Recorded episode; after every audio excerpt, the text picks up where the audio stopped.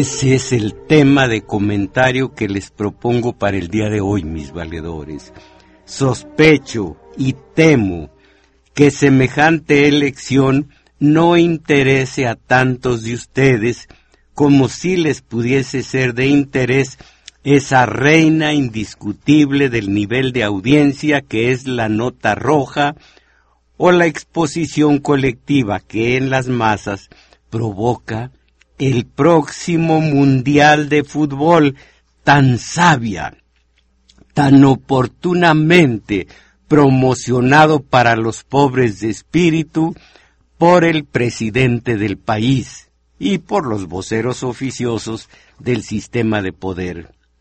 Pues sí, pero lástima, porque en la presente emisión de nuestro espacio comunitario de domingo 6 propongo a todos ustedes la reflexión sobre el estado que guarda la economía mexicana el día de hoy, sin más. Ah, pero no el tema de la microeconomía, esa que se refiere a la economía familiar y que ustedes conocen tan bien, porque se refleja a la hora del salario, del tianguis y de la canasta básica. No, no esa clase de economía, sino la macroeconomía que, con la rectoría de la Casa Blanca y el agio internacional, manipulan los oligarcas de este país con sus cabezas visibles, los Carstens, Guajardo y Videgaray. Es México.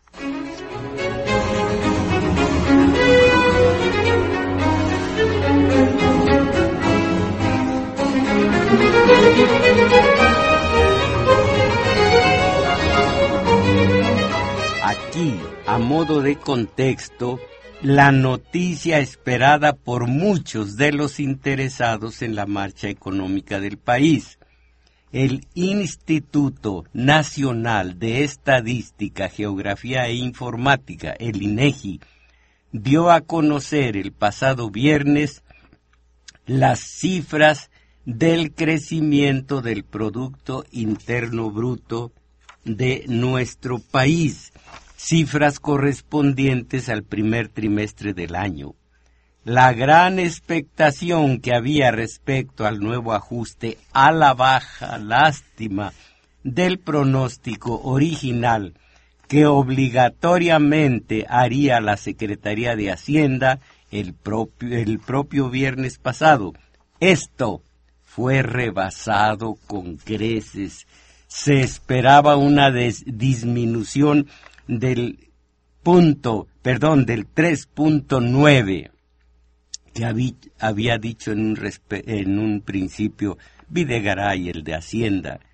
De 3.9 de crecimiento se bajó al 2.7. Imagínense, y un medio puntito porcentual equivale a ocho mil novecientos veintitantos millones de pesos en ingresos tributarios que ahora se dejan de percibir. Lo que procede ahora, válgame, es recalcular, qué fea palabra, las proyecciones para conocer ¿Cuántos empleos formales dejará de crear la economía en este 2014? ¿Cuánto podrá caer el consumo privado? Y lo que dejaría de percibir, lo que dejará de percibir el erario por la reducción del 3.9% al 2.7%. Caramba, crisis recurrentes una y otra y otra vez, pero ¿cuándo se debilitará la esperanza de los pobres de espíritu? Este sexenio, sí, con, con Nicolás, eh, ah, perdón, ¿cuál fue el primero? Eh, con, va, se me ha olvidado, con el primero que llegó al poder ya en, en el siglo pasado, eh, eh, con Ortiz Rubio. Con Ortiz Rubio sí vamos a poder, sí se va a poder. Y después de Ortiz Rubio, y voy a brincarme hasta con Echeverría, ahora sí, con López Portillo. No, hombre, con Miguel de la Madrid. ¿Y qué me dicen de, del compatriota de la solidaridad? Salinas. No, pero con este, con aquel. Pero las esperanzas ahí están. Recuerden ustedes que cuando en la caja de Pandora, Pandora si quieren, quedó aleteando al salir todos los males de, de, que aquejan a la humanidad, al quedar solamente la esperanza, muchos filósofos dicen eso fue lo que nos amoló, una esperanza inútil, siempre creyendo que el próximo, siempre creyendo que después del PRI horroroso, con Fox sí se puede. No, pero pues haya sido como haya sido, con el beato del verbo encarnado, con ese sí, no, no pudieron. Ahora de nueva cuenta el PRI, con Peña y con su secretario de Hacienda, Luis Videgaray. Caramba, todo esto es México. Pero a propósito, mis valedores, algún comentario de ustedes Recuerden, sabemos de microeconomía, aunque la macroeconomía no nos diga mayor cosa. ¿Algún comentario de ustedes?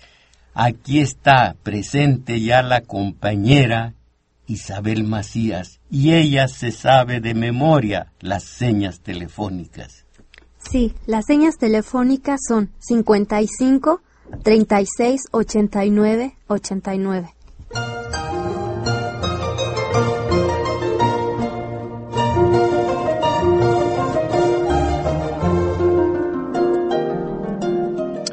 que empezó el deterioro con Felipe Calderón. Esto lo afirma o esto acusa la Auditoría Superior de la Federación, pero también se pudo haber dicho cuando Calderón que comenzó con Fox y de Fox que comenzó cuando Cedillo y así nos vamos hasta Ortiz Rubio, que ahora sí recuerdo claramente el nombre del primero que el PRI, todavía llamado eh, eh, eh, partido Nacional Revolucionario, impuso sobre Vasconcelos. Bueno, dice esta Auditoría Superior de la, de la Federación, empezó el deterioro con Felipe Calderón. En 2010, el gobierno del susodicho tuvo insuficiencias económicas que iniciaron una tendencia sistemática de sufragar el gasto público con los ingresos, lo que puso en riesgo las finanzas públicas del país. Dos años antes de la salida del mandatario panista, según esta Auditoría Superior de la Federación, durante el paso de Ernesto Cordero y José Luis Mide eh, José Antonio, perdón, Mid, en la Secretaría de Hacienda, hubo una desviación entre el déficit presupuestario solicitado, aprobado y ejercido, lo que condujo a un crecimiento y a un endeudamiento, un crecimiento de la deuda y un endeudamiento bárbaro. Así que hubo una desviación, qué bonito se dice, ¿Y a quién culpar? ¿En dónde, a quién? Eh, la responsabilidad fue de, de, Calderón y van a decir como, como Díaz Ordaz, la historia me juzgará, que me juzgue la historia. Caramba, porque no existen leyes en la Constitución que mm, señalen un castigo para el que fue presidente del país.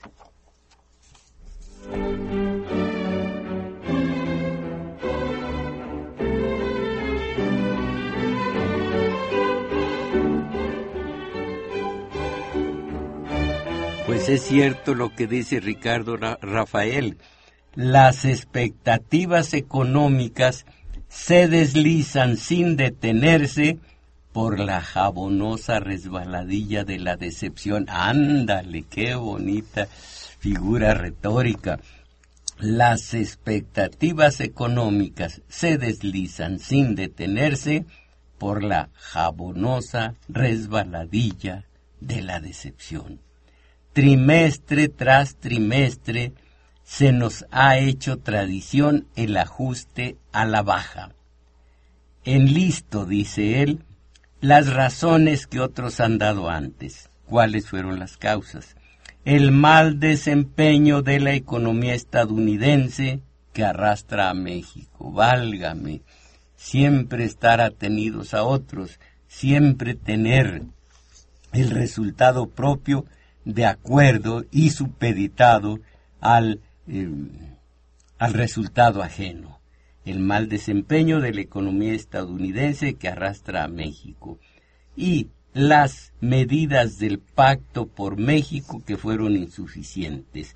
Del lado del gasto gubernamental, la hipótesis tampoco se aprecia contundente, aun si el gobierno de, aquí el nombre, bueno, Peña, lograra arrancar desde ya, qué horrible es el desde ya, desde ahora, o ya, ya, pero desde ya, pero en fin, lograra arrancar desde ya la obra pública prevista para el periodo 2014-2018, falta tiempo antes de que ésta muestre a la perdón, mueva a la economía.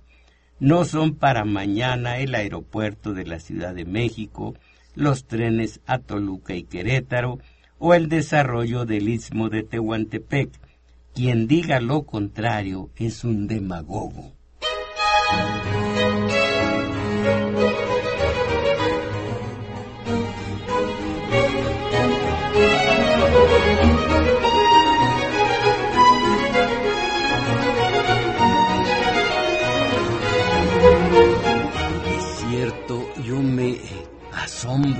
Que estamos bien en la parte macroeconómica en relación a los 202 o 204 países que conforman la ONU.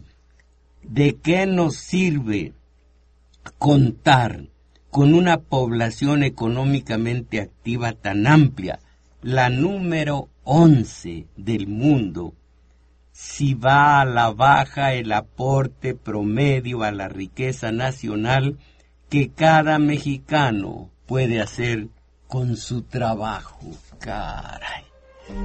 Dice el analista, no el historiador, qué triste es para el especialista eh, exponer todos los achaques, todas las traiciones, todas las insuficiencias, todas las ineptitudes y la corrupción lucrativa e impune de un país.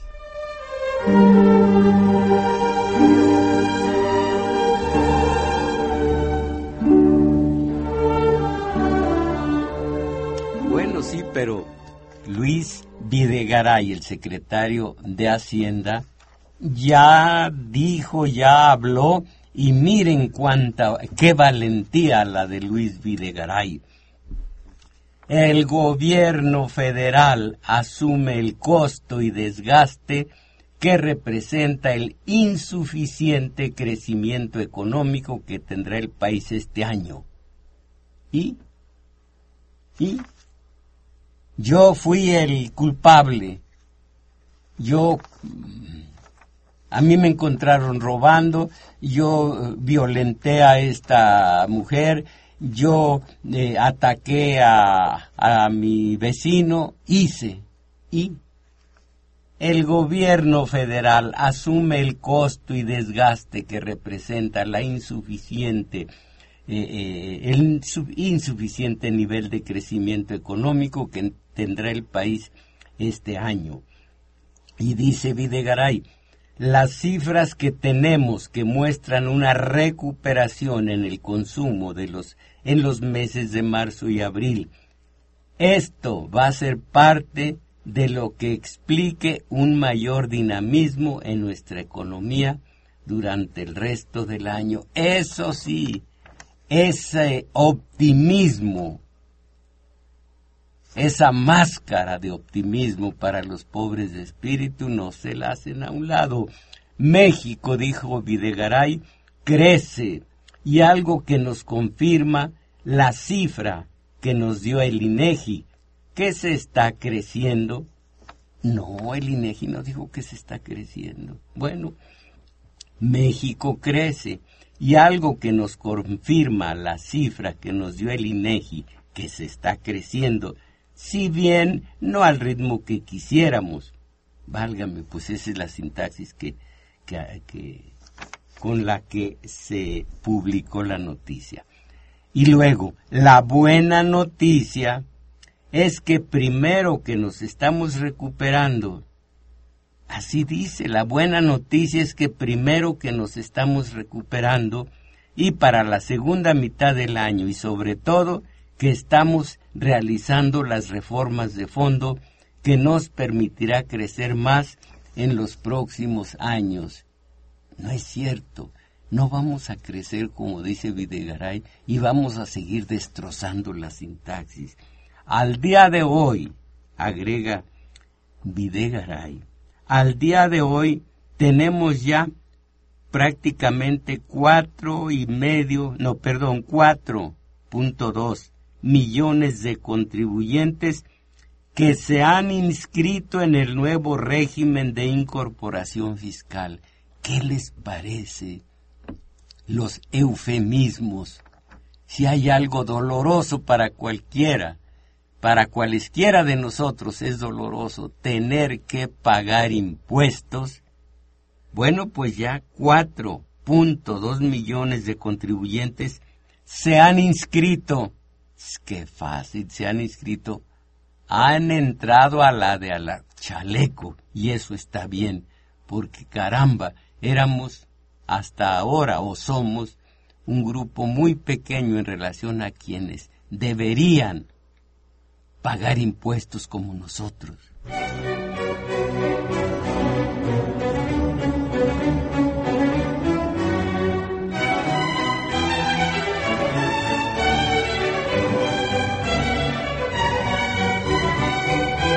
Bueno, México está en, en recesión. No.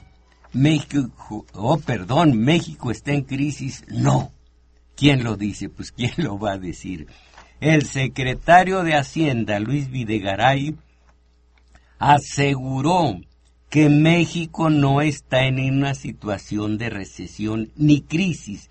Esto tras ajustar a la baja la expectativa de crecimiento del país de 3.9 a 2 para el 2014 como consecuencia del débil desempeño que mostró la actividad productiva en el primer trimestre. Pero eso sí, ni estamos mal, ni estamos en recesión, ni hay una crisis en México. Dijo Videgaray, nosotros estamos creciendo, no lo suficiente, pero estamos creciendo, ¿le parece a usted? compañera eh, Isabel Macías, usted que maneja el, el presupuesto familiar, que va al tianguis, ¿estamos creciendo? La verdad, no, no estamos creciendo. Bueno, pero ¿quién es usted y quién soy yo para desmentir a todo un Videgaray? México está creciendo, no lo que quisiéramos.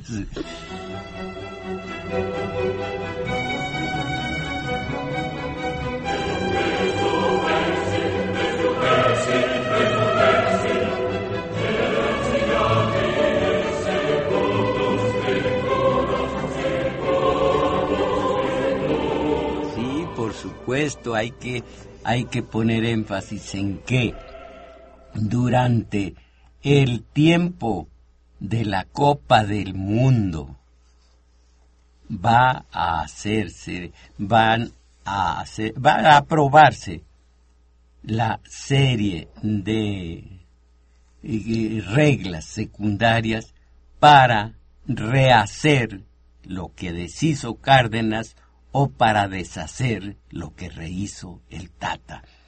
Que todo mundo esté embobado en el clásico pasecito a la red para que nuestros representantes populares lleguen a acuerdos con esas reglas secundarias que hagan que entre de nueva cuenta en triunfo aquella serie de compañías petroleras, el Águila y no recuerdo cuáles más, de, de, los tiempos de Díaz, de Porfirio Díaz, y, y algunos, algunos otros que vinieron después. Miren, recuerdan ustedes que ganó, les decía yo en el taller de teoría política, no lo decía en esta forma, pero ganó México en el clásico pasecito a la red, ganó México contra la reserva de ciegos de esta ciudad o algo por el estilo. Todo mundo al ángel a celebrar, por supuesto con puro licor, a celebrar pues el beato del verbo encarnado aprovechó esa circunstancia para asesinar eh, luz y fuerza del centro y arrojar a 44 mil trabajadores a la calle. Y después de esto, eh, Comisión Federal de Electricidad nos ha salido carísima y las, los cortes en el fluido eléctrico son terribles porque llovió, porque hubo sequía, porque hubo calor, porque hubo frío, porque hubo un ventarrón, porque estuvo demasiado quieto, el viento se detuvo. ¿Por qué? Por lo que haya sido. Pésimo el servicio de luz eléctrica desde que se, eh, Calderón asesinó al, al, la compañía de luz y fuerza del centro aprovechando que México le ganó no sé a qué equipo, debe haber sido a un equipo extranjero. Ahora imagínense con la pelotera, porque que es con balón, la pelotera, ¿cómo se dice en mi pueblo? La culequera. Ustedes saben, una gallina está clueca, pero allá no dicen clueca, sino le dicen culeca. Y como, y como derivación, la culequera del clásico pasecito a la red, nuestros, qué asco, representantes populares van a completar el proceso de Peña con aquello de la reforma energética, que, que no lo dije antes, es México.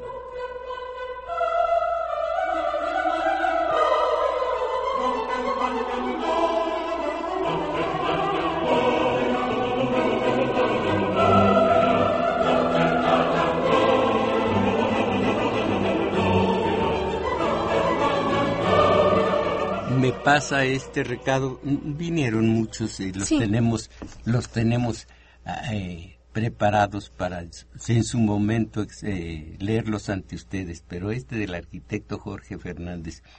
¿Qué se puede lograr en un país donde hay una bola de rateros en el gobierno? ¡Qué curioso! Nunca miramos hacia nosotros mismos.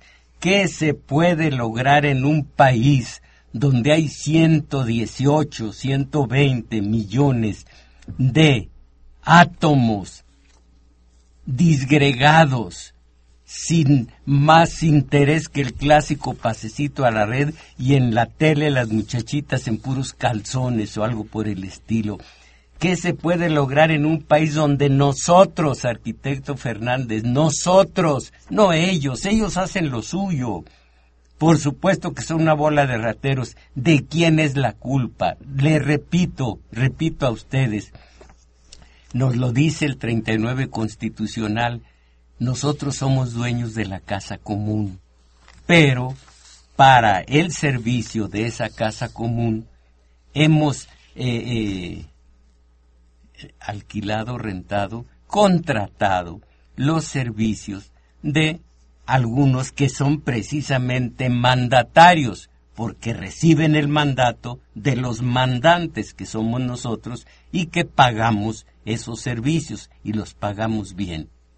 Vemos la casa sucia, vemos que se llevan eh, eh, eh, cubiertos de plata, algunas joyitas que teníamos en, en la habitación que saquean nuestra propia casa. Y uno dice, ¿qué se puede esperar de esos?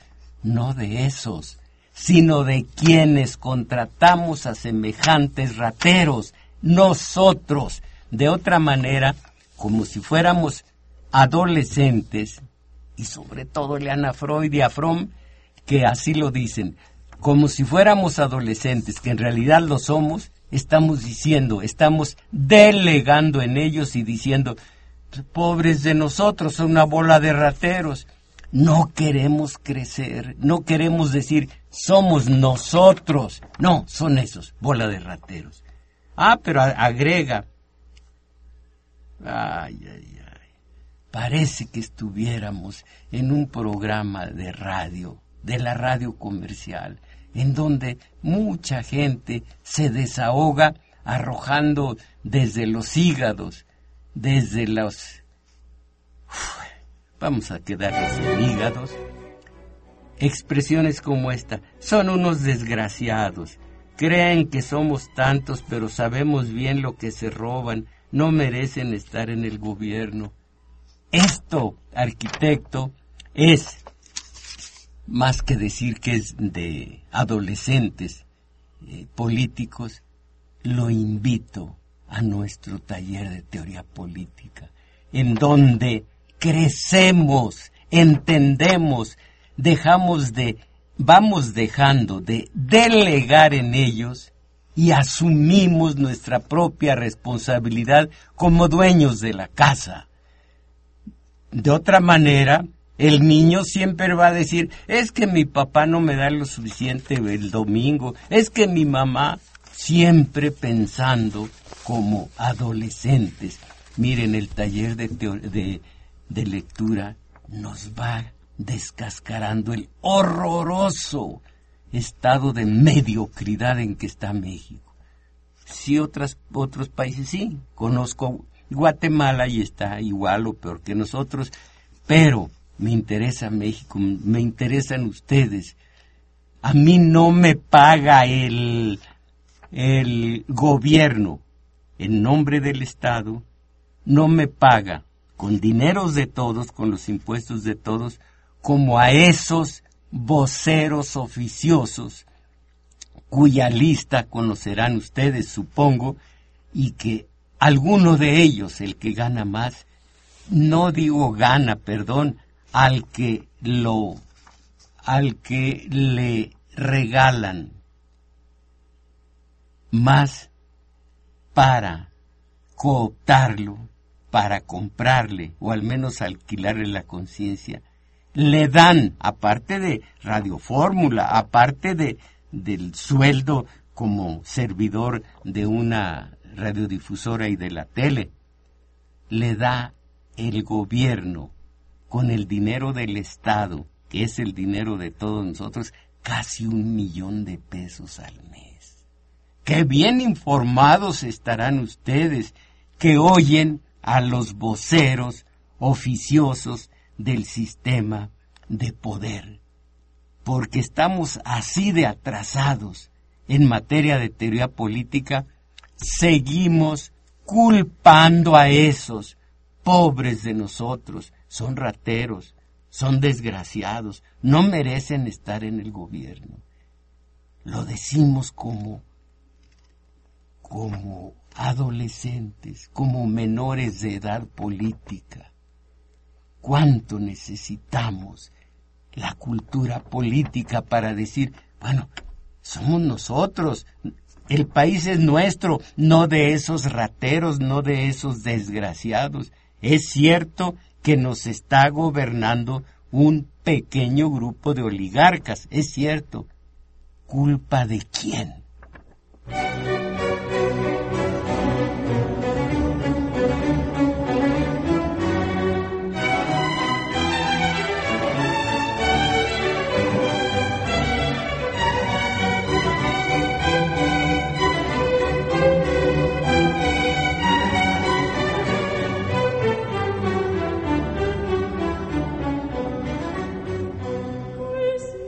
Claro, por estos días el protagonismo, aparte del clásico pasecito a la red, es de Videgaray.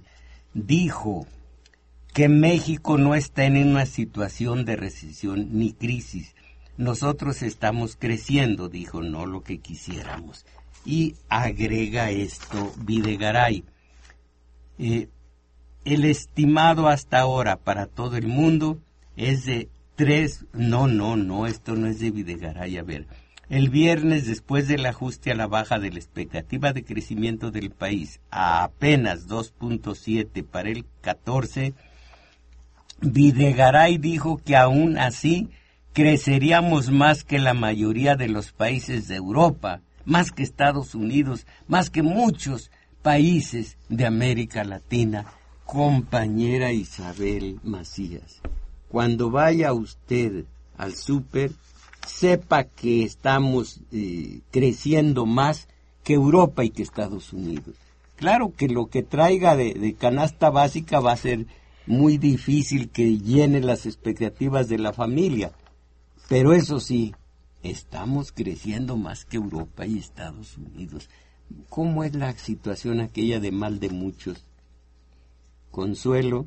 De los no, no, no, no, no, no, no. No lo insinúa. Tontos. Ah, es así, de los tontos, sí. El consuelo, aquí está. El consuelo de Videgaray tiene, tiene sus matices. Las más recientes proyecciones dicen que Chile, Honduras, Guatemala, Costa Rica, Panamá, Nicaragua, Colombia, todos estos crecerán más de 2.7%. Vamos, el promedio estimado para los centroamericanos será de 4%. Bolivia, Paraguay, la Dominicana, Colombia, Ecuador, Nicaragua, Panamá, Costa Rica, Guatemala, Honduras, Chile. Eh, de, para ellos es de 4%. El nuestro 2%. 7%. Caramba. Eh, ¿Qué otro? Después de muchos años de mediocrísimo, así dice, crecimiento y falta de oportunidades, no estaría mal, dice Carlos Puig, que un secretario de Hacienda dijera a los mexicanos que se siente decepcionado de lo que está sucediendo en la economía, pero entiende la desesperación de muchos y que en eso está, pues, está trabajando para ello. Pero no, nosotros siempre, o bueno, los, los eh, individuos en el poder, siempre aferrados a un optimismo desmesurado. Ellos saben que no es así, pero dicen lo que las masas quieren oír.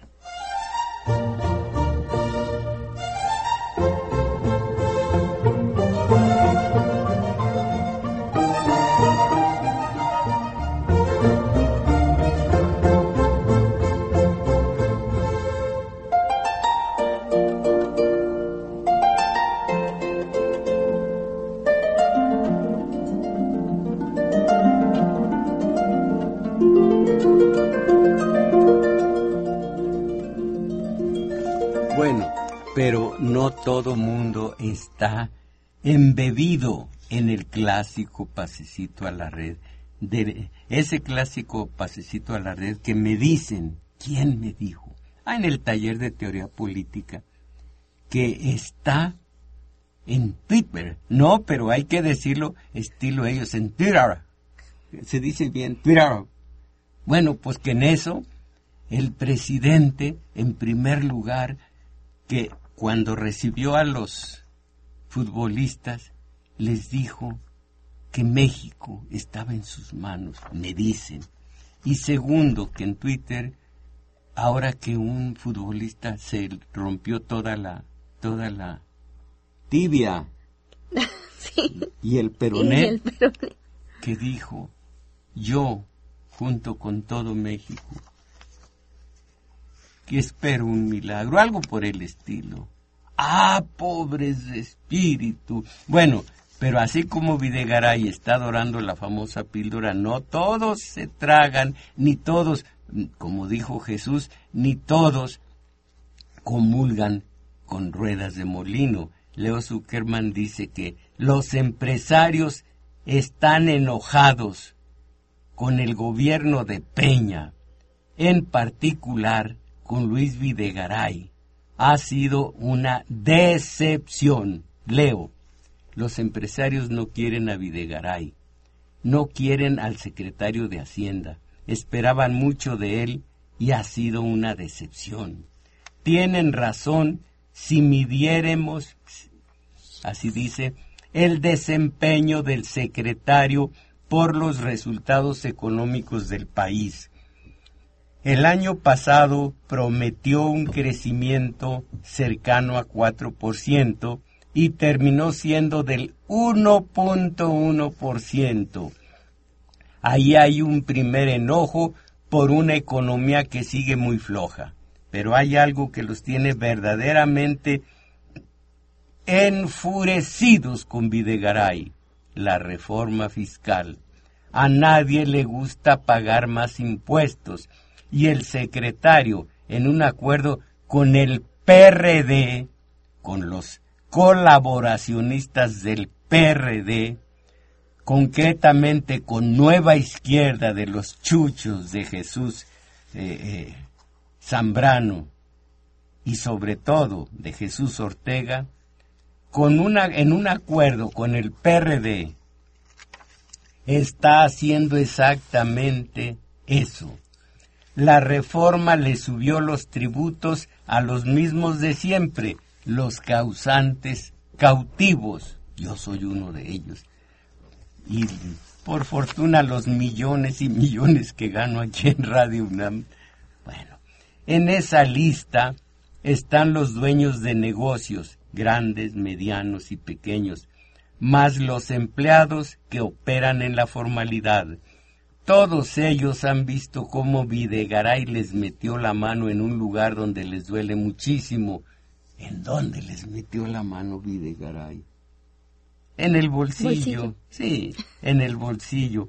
Pero además, como parte de la reforma fiscal, se incrementó la deuda pública. Entre más impuestos y más deuda, el Estado quedó como el único rico en un año de escasez. Ahora bien, el gobierno y el secretario Videgaray justificaron la reforma de más impuestos y deuda para revivir una política fiscal keynesiana.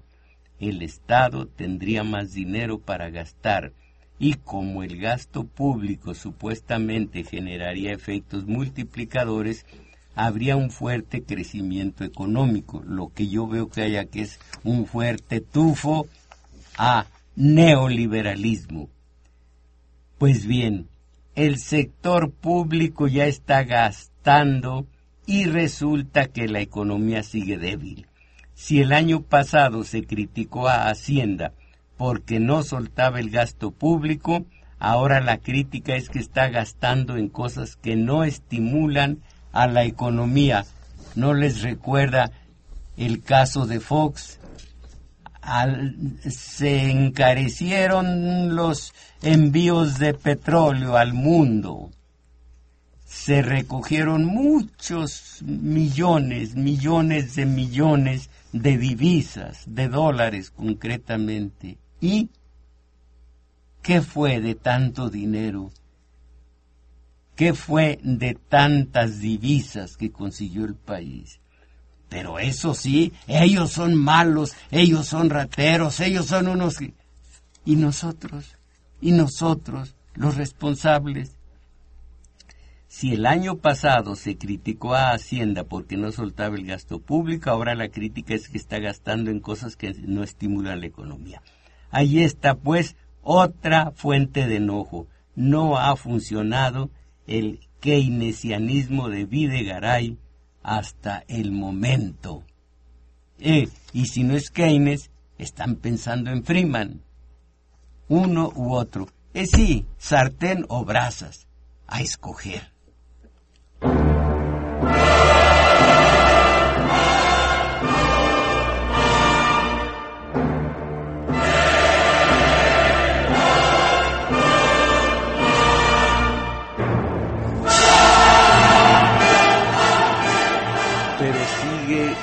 Comentando Germán que otro factor que tiene enojados a los empresarios es la falta de credibilidad del secretario.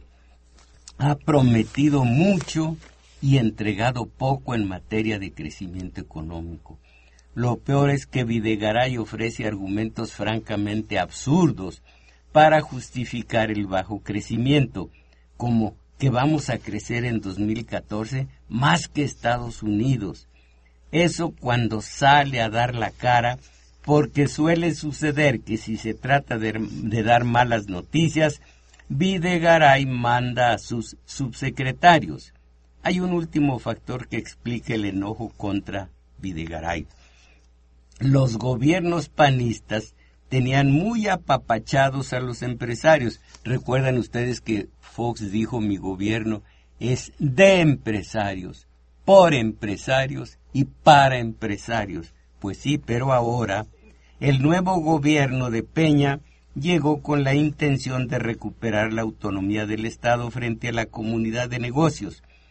Esto implicaba una relación más distante que la acostumbrada.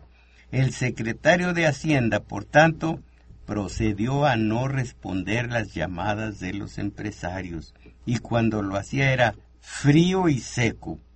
Pasamos así de un lado del péndulo al otro. El gobierno, el perdón, el problema es que en esto de atender las demandas empresariales, un secretario de Hacienda no puede ser ni tan caluroso ni tan frío. Bueno, pues esto es cuestión de clima. No es un problema menor porque la comunidad empresarial tiene gran poder el del capital. Oigan esto, y cosa que es cierto, los hombres de negocios votan invirtiendo.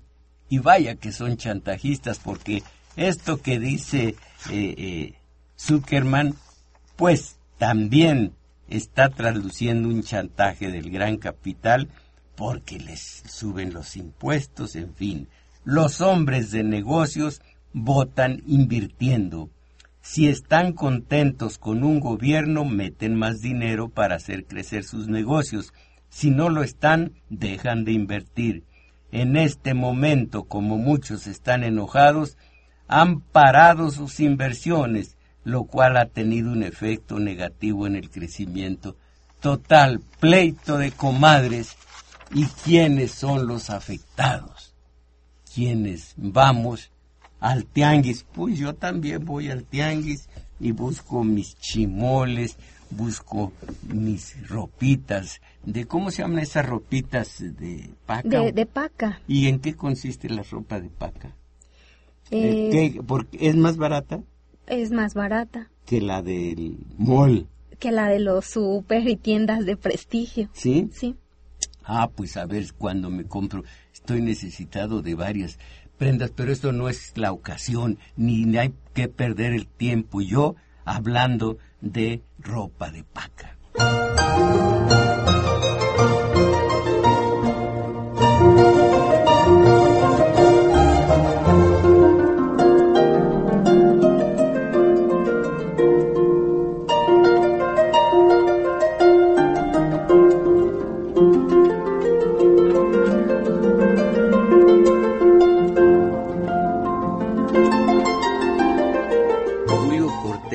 Dice, Eso que usted comenta se da porque nosotros no conocemos el propósito político de los que están en el poder.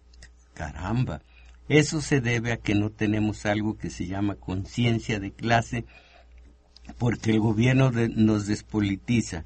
Qué bueno por usted, siga por esa rata. Ay, ay, ay, ay, maestro. Sí, creo que yo la regué, ¿verdad? No, dice rata. No, dice ruta. Pues bueno. Bueno, eh, eh, ruta o rata. Es igual. siga por esa ruta, ahí la llevo. Siga por esa rata, no, no, no sabría yo pensar en cuál. Jesús Hernández, los siete sexenios y los siete sexenios, los siete sexenios últimos, Tomás, a este, qué raro mi nombre. Tengo como 30 años de no decir mi nombre y ahorita lo dije. Yo soy Mojarro. Los siete sexenios últimos ha estado... Ah, ya, ahora sí, los siete sexenios últimos Tomás ha estado criticando a la delincuencia que gobierna este país y mientras tenemos que consumir el alimento transgénico que nos mandan los extranjeros. Bueno, Eugenio Nibón, su disertación de hoy toma como base a un México como país soberano e independiente. México tiene nuevos dueños, compraron la presidencia, poder legislativo y judicial. Peña, diputados, senadores y jueces son empleados de estos nuevos dueños y solo obedecen sus órdenes. La solución es correr a todos esta, esta servidumbre. ¿Y quién? ¿Quién le va a poner el cascabel al gato? ¿Se acuerdan ustedes? ¿Se acuerdan ustedes de esa hermosa fábula en donde una asamblea de ratones se puso a deliberar qué mal nos ha ido con este condenado gato. Ese que está arriba de la peña. ¿Peña? ¡Ey, qué mal nos ha ido con este gato! ¿Gato de quién? Yo lo dije, compañero Eugenio Nibón, al principio, eh, según los lineamientos del Agio Internacional y la Casa Blanca. Esto implica que sí, que está uno consciente de que son servidores de, del Banco Mundial, del Monetario Internacional, de la Casa Blanca y demás.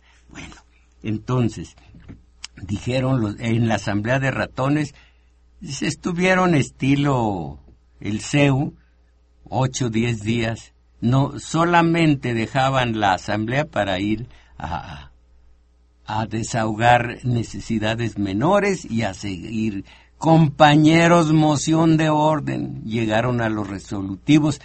Antes, ¿qué es lo que nos está fastidiando con ese gato?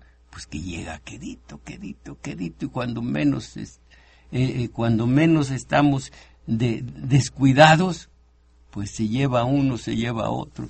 Estamos comiendo queso sabroso de Holanda Dice uno, yo andaba yo tan hambriado que ni cuenta me estaba comiendo queso del país y así me fue.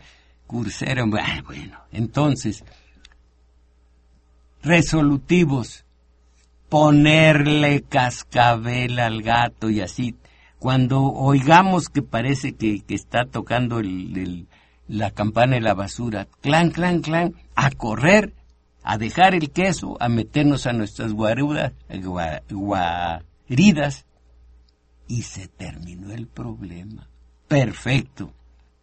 Y allí sale el un ratoncito pequeño sin malicia toda mi vida.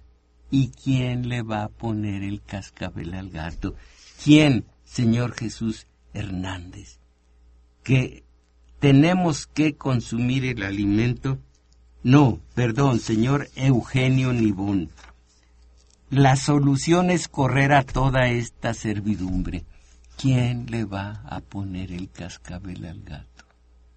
Si no queremos entender que la solución está en la organización celular autogestionaria.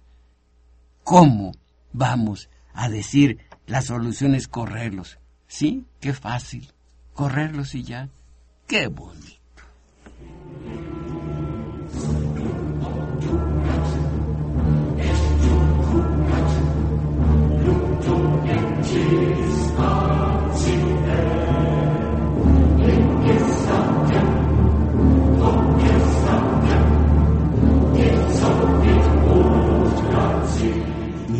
Para que tengamos idea de lo que es la macroeconomía y de lo que es la crisis, de lo que es el problemón, voy a leer eh, estas, voy a decir a ustedes estas cifras que proporciona Arturo Arnal.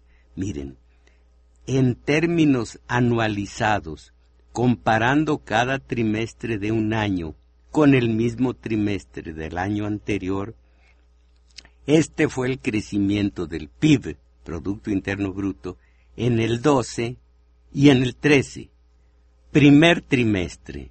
En el 12 se eh, creció 4.8%.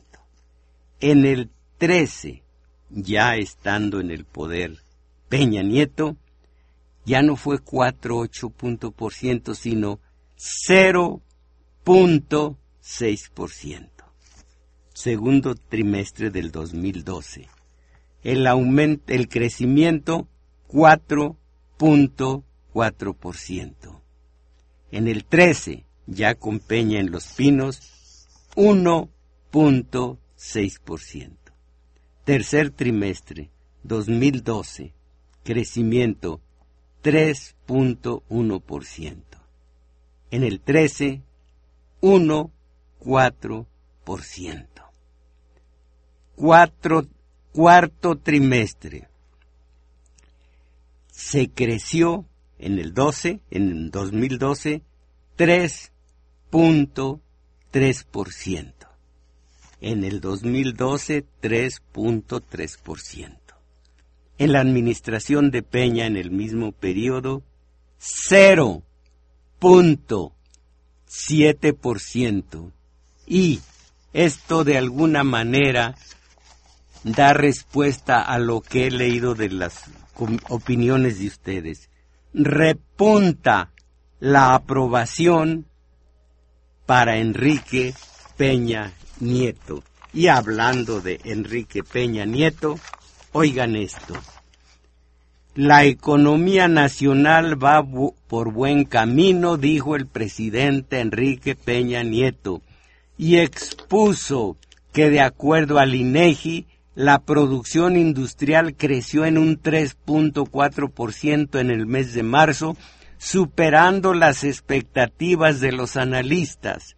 En su comparación anual este indicador creció 3.4%, lo que representa un aumento en la producción industrial por encima de las expectativas de los analistas. De manera particular, siguió diciendo el presidente, el componente de manufacturas creció 6.8%, lo que significa el mayor aumento de esta actividad para un mes de marzo desde el 2010. El Seguro Social ha dado a conocer los datos del empleo formal durante el mes de abril, que tuvo un crecimiento anual del 3.4%, destacando aumentos en todos los sectores, incluyendo el de la construcción, esto lo dijo al inaugurar la Expo Compras de Gobierno y otro dicho del presidente del país. México es mucho más que una, que una economía estable. Así lo ven los analistas e inversionistas de todo el mundo. México, mucho más que una economía estable, mis valedores. Esto es México.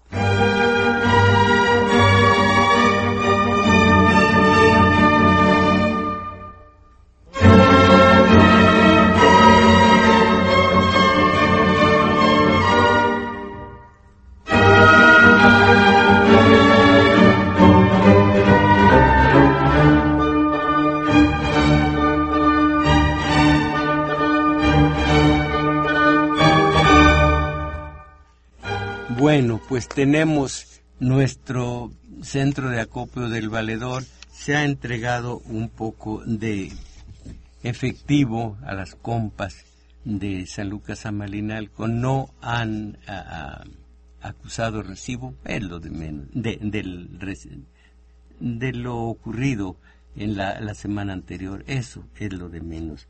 ¿Qué otra cosa tenemos? Hay un mensaje que dice Salvador García, no sirve la transmisión del programa por internet.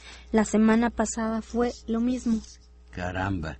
Eh, dice Humberto Carreto, ¿podría usted... ¿Podría usted... No lo, no lo entiendo. ¿Podría usted... ¿Podría usted ilustrarme para... Ah, ilustrarme. Para comprender que un pueblo que vive de la patada quiera ver el fútbol que está que está hecho de patadas. Bueno, le agradezco que me atienda este mensaje para no criticar más a los que les gusta ver el clásico pasecito. Ándele y, saluda. Eh, voy a agregar antes de, de los mensajes que tenemos. Sí, taller de teoría política todos los sábados de 11 de la mañana a 13 horas en el Centro Cultural El Juglar de Manuel M. Ponce 233 y los domingos también taller de lectura de 1 de la tarde a 2 y fracción de la tarde también en el Centro Cultural El Juglar de Manuel M. Ponce.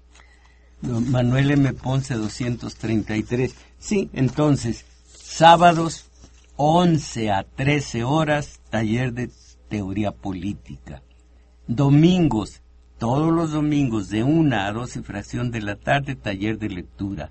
En, ambas, eh, con ambas ramas, hagan de cuenta que son dos alas para ir saliendo de la mediocridad, de la ignorancia, del puro saber y repetir el catálogo de agravios, el de buenas intenciones y el de salir a la calle a protestar. Entonces,